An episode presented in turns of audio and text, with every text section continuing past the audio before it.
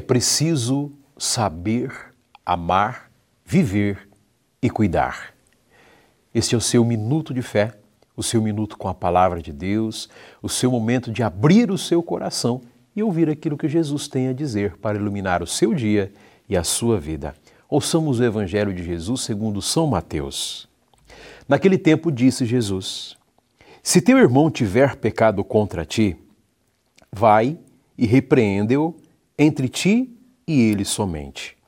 Se ele te ouvir, terás ganho teu irmão.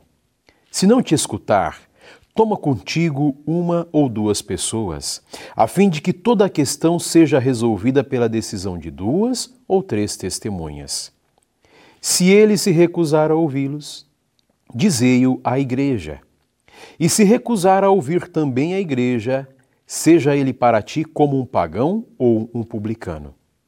Em verdade vos digo: tudo o que ligardes sobre a terra será ligado no céu, e tudo o que desligardes sobre a terra será também desligado no céu.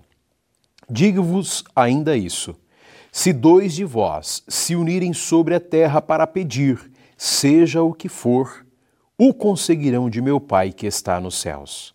Porque onde dois ou três estiverem reunidos em meu nome, aí também estarei palavra da salvação. Glória a vós, Senhor. Meu irmão, minha irmã, nós não vivemos para nós mesmos. Nenhum de nós, como aprendemos, consegue nascer, viver sozinho. Nós temos essa dimensão da vida, viver para os outros. Isso implica em uma realidade. Nós precisamos criar a cultura do cuidado a cultura de sabermos olhar para as pessoas como quem, necessita, como quem necessita de ajuda e como quem pode ajudar. Isso é a cultura do cuidado. Eu não sei se você sabe, mas na, no latim e também no italiano, cuidar está muito próximo de curar. Tanto é que em italiano, quando a gente diz cuidar, dizemos curare. Precisamos aprender que cuidar das pessoas é também saber curar suas feridas. E nós somos esses instrumentos de Deus no meio do mundo. Precisamos saber curar as dores dos outros, cuidar com carinho, não somente daquilo que é nosso, mas cuidar também com carinho daquilo que é das outras pessoas.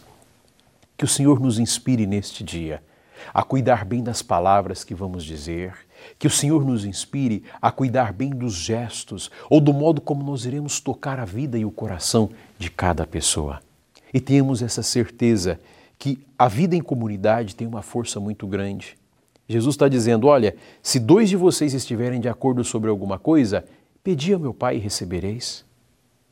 Você, com seu esposo, com a sua esposa, com seus filhos, com a sua família, é importante nós termos o pensamento de comunhão, especialmente para fazer o bem aos outros.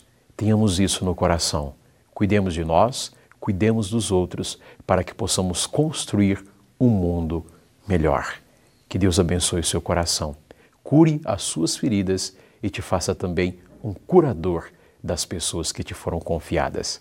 Ele te abençoe no amor e na paz. Em nome do Pai, do Filho e do Espírito Santo.